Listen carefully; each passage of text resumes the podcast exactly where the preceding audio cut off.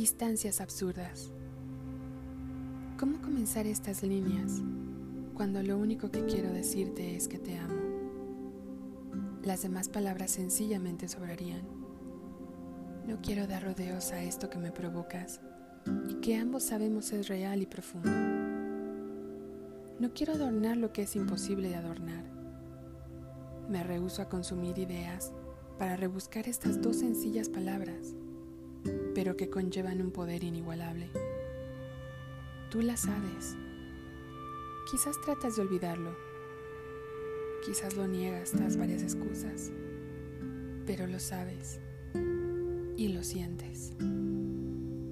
Nunca importó la distancia entre los dos, y este sentimiento sigue sometiendo aún más la geografía, el español e incluso las racionalizaciones.